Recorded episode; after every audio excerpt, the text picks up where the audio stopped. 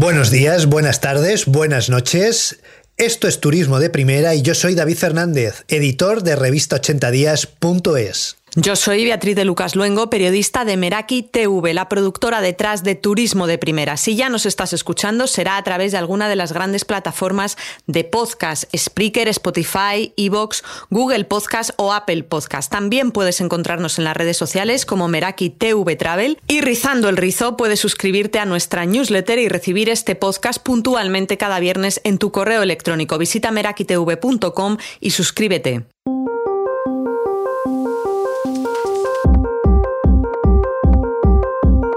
Este podcast no va a gustar a muchas personas, sobre todo a aquellos que cuando visitan ciudades prefieren los free tours, los guías gratis, si es que hay algo gratis en esta vida. Hablamos de los guías profesionales de turismo, más de 15.000 en toda España representados por la Confederación de Guías Oficiales de Turismo de España, CEFAPIT. Un estudio del Servicio Público de Empleo de 2014, último año al que nosotros hemos tenido acceso, indicaba que el 42% de los guías de turismo oficiales de España tenía estudios universitarios, el 18% de formación profesional, 6 de cada 10 contratos eran temporales y 1 de cada 10 indefinidos. Este era el estado de la cuestión antes de que el mundo reventase el 14 de marzo. Pero ¿qué ha sucedido después de la pandemia? Almudena Cencerrado, presidenta de la Confederación de Guías Oficiales de Turismo de España, CEFAPIT, nos lo cuenta. ¿Cuál es la situación laboral de los guías después del, 14 de marzo? Pues eh, terrible. Eh, realmente durante el verano ha habido alguna comunidad que ha podido trabajar, como es en el caso de Asturias o, Canarias, pero digamos que un 30% de su actividad y prácticamente en el resto de la península eh, la caída de nuestros servicios ha sido del 100%. O sea que la, la situación actual es terrible porque obviamente ante las medidas eh, que cada una de las comunidades autónomas están tomando, eh, por lógica, por la situación de contagio, pues es, eh, es realmente deprimente. En la actualidad, em, la mayoría como autónomos estamos recibiendo una prestación, no todos, porque hay compañeros que han estado de baja, por ejemplo, por maternidad, que se les ha denegado la, ayuda, con lo cual pues la situación es todavía más, más precaria. Todas las ciudades de España reciben menos turistas, así que todos los guías oficiales que trabajan en ellas viven una situación complicada. Pero nosotros hemos querido pisar hoy una en concreto, Sevilla, que en 2019 batió récords de llegadas de turistas internacionales de acuerdo a los datos publicados en sevilla.org, la web del Ayuntamiento de la ciudad. En 2019 más de 3 millones de turistas visitaron Sevilla y más de la mitad 6 de cada 10 eran extranjeros. Ese año los mercados emisores más importantes en cuanto a crecimiento fueron Francia, Italia, Estados Unidos, Reino Unido y China. El turismo nacional creció también, pero apenas un 1,70%, muy por detrás de los internacionales. Andaluces, madrileños y catalanes fueron quienes más visitaron Sevilla. Un año normal de éxito turístico como el pasado, un guía de turismo profesional podía facturar cerca de los 25.000 euros anuales. Pero desde el pasado mes de marzo los ingresos han caído entre el 90 y el 100%. Isidoro Martínez, presidente de la Asociación Unitaria de Informadores Turísticos de Sevilla, lo comenta. En primer lugar estamos en paro total, porque evidentemente no hay nada al haber desaparecido el turismo internacional, pues mm, el 95% del trabajo se fuma directamente. Hemos podido, algunos compañeros han podido respirar un poquito en verano con, con ese alivio de apertura así un poquito, con turismo nacional, pero evidentemente mm, mm, está clara la importancia del turismo internacional en nuestro sector. Su gran mayoría, yo diría que casi el 99%, eh, del, eh, viene, bueno, no sé si llegará al 99%, pero un nivel altísimo, casi casi rondando el 100%, viene otra vez de turismo organizado. Mm. Entonces, ahí hablamos de, solo de congresos, sobre todo hablamos de agencias de viajes, mm. a nivel minorista y, y agencias de viajes a nivel mayorista, los, los operadores, evidentemente. Antes de la pandemia, los guías oficiales de turismo españoles ya afrontaban varios problemas importantes. Almudena Cencerrado. Antes de, del 14 de marzo la situación de los guías ya era preocupante, puesto que eh, somos 17 comunidades autónomas en España y cada una tiene capacidad de legislar de forma autónoma, con lo cual pues hubo bastante perjuicio, puesto que algunas comunidades optaron por una habilitación directa, quiere decir sin pruebas de conocimientos ni idiomas, en el caso de Aragón, por ejemplo, que es el que más ha perjudicado a los compañeros de toda, de toda España, puesto que eh, al tener un carné de cualquier eh, comunidad autónoma puedes ejercer en cualquiera de las otras. Significa que pues, se llenó toda España de personas que habían estado habilitadas directamente sin eh, pasar lo que nosotros creemos que es un filtro importante en lo que respecta a la calidad del servicio como guía de turismo. Proliferaron plataformas y empresas amparadas bajo ese paraguas, nunca mejor dicho, de los free tours que se estaban lucrando eh, directamente de personas que no estaban debidamente dadas de alta en la seguridad social, que carecían de los conocimientos eh, mínimos para poder ejercer de la profesión, lo que ha dado pues muchísimos problemas y sobre todo una bajada de calidad en los servicios eh, impresionante desde nuestro punto de vista como profesionales. E Isidoro Martínez añade un problema más, el intrusismo laboral. Pues vamos, una de las soluciones mm, que llevamos reclamando durante mucho tiempo, mucho tiempo, hace ya años, es actuar contra el intrusismo por parte de los free tours y de las empresas que no quieren pagar a, un guía, eso es lo que más daño nos está haciendo ahora mismo la profesión. La normativa Bolkestein, que se llama así por su creador, fue aprobada en 2006 para liberalizar los servicios en la Unión Europea. Desde entonces, para ejercer como guía de turismo en España, no se necesita pasar los exámenes que convocan las comunidades autónomas. Una directiva es una normativa emanada de la Unión Europea que enuncia principios generales que después cada uno de los Estados miembros de la Unión debe trasladar a sus legislaciones nacionales. Pero cada Estado puede hacerlo de diferentes maneras, porque son principios generales. En el caso de España, este traslado se hizo en forma de una liberalización salvaje de los servicios. La directiva Bolkenstein se trasladó en España en 2009 y desde entonces, junto con las nuevas tendencias derivadas de la economía colaborativa, han proliferado las empresas que ofrecen free tours o recorridos gratuitos, aunque en realidad en casi todos ellos piden una propina final que, como denuncian desde la Asociación Unitaria de Informadores Turísticos de Sevilla, AUITS, no se fiscaliza ni contribuye a crear puestos de trabajo dignos y regulados. Directivas como esta, eh, pues lo que hacen es, eh, pretenden, es eso, eh, desregularizarlo todo.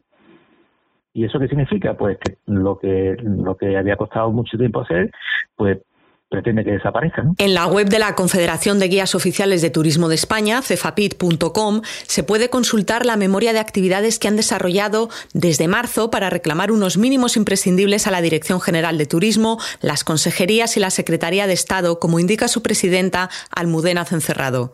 Desde Sevilla, Isidoro Martínez explica por qué el cese de actividad no es la panacea. Lo que estamos continuamente demandando a cada una de nuestras comunidades autónomas es que los decretos ley recojan eh, en la figura del guía de turismo una obligación, una obligatoriedad de, eh, además de estar de altas obviamente en la seguridad social, cosa que vemos muy importante y sobre todo tras esta pandemia que ha sufrido pues todo el mundo, ¿no? Eh, que ayuda obviamente pues a pagar unos, unos determinados impuestos que van a ayudar a situaciones tan críticas como la que estamos viviendo y también obviamente pues que estén preparados para que puedan demostrar esos conocimientos específicos en el área donde están eh, trabajando. Por otra parte, demandamos obviamente que las ayudas lleguen a todo el mundo, que sigamos percibiendo pues eh, unas ayudas que son muy básicas, pero que ayudan a que la gente pueda, pueda seguir viviendo. Lo único que tenemos ahora, afortunadamente, es el, el tema del cese de actividad, y, y, entonces pues ahí estamos agarrados un clavo ardiendo, pero claro, esto no va a durar siempre. que nosotros nosotros recibimos, por ejemplo, el cese de actividad, pero tenemos que seguir pagando la cuota de la seguridad social. claro, claro, claro. Con lo cual, con lo cual las ayudas realmente son, vamos, ya sabes.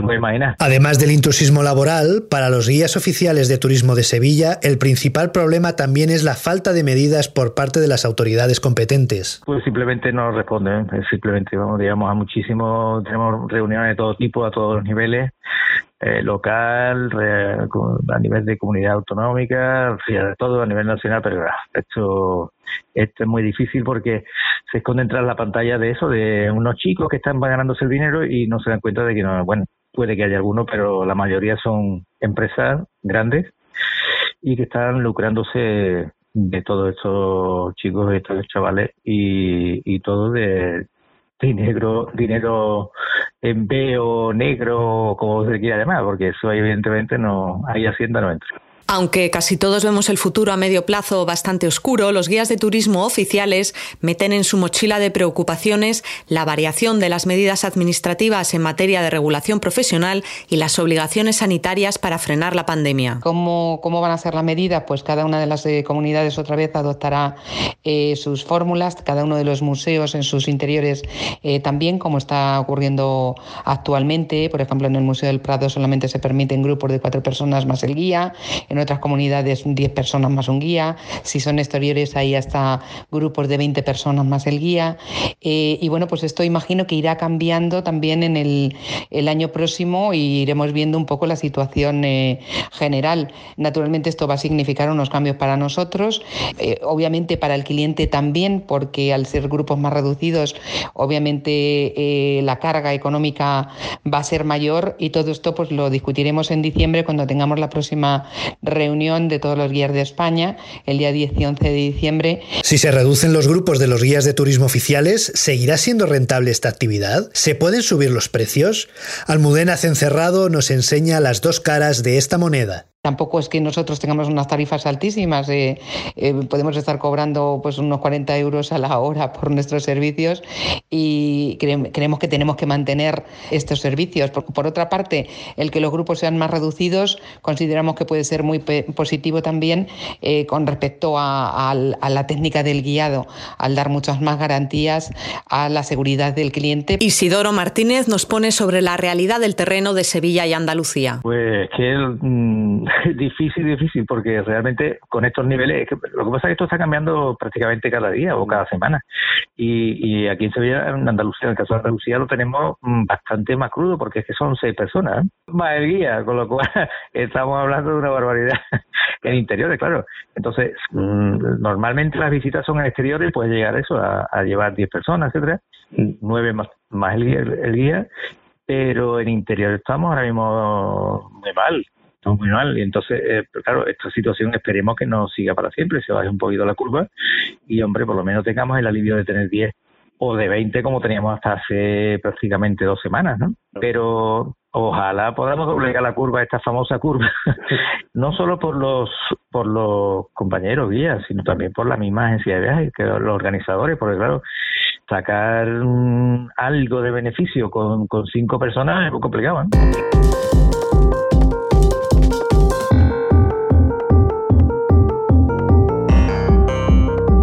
La semana pasada, no queremos terminar el podcast de hoy con desesperanza. Almudena Cencerrado cree que profesionales y usuarios podemos contribuir a que el sector de los guías acreditados pueda recuperarse. Yo naturalmente animo a que no, no, no decaigan, todo tiene que pasar, todo volverá a una normalidad, así lo deseamos y, y yo confío en que así, así va a ser y lo único que puedo decir como presidenta de la Confederación Nacional es que aquellos que se estén preparando para,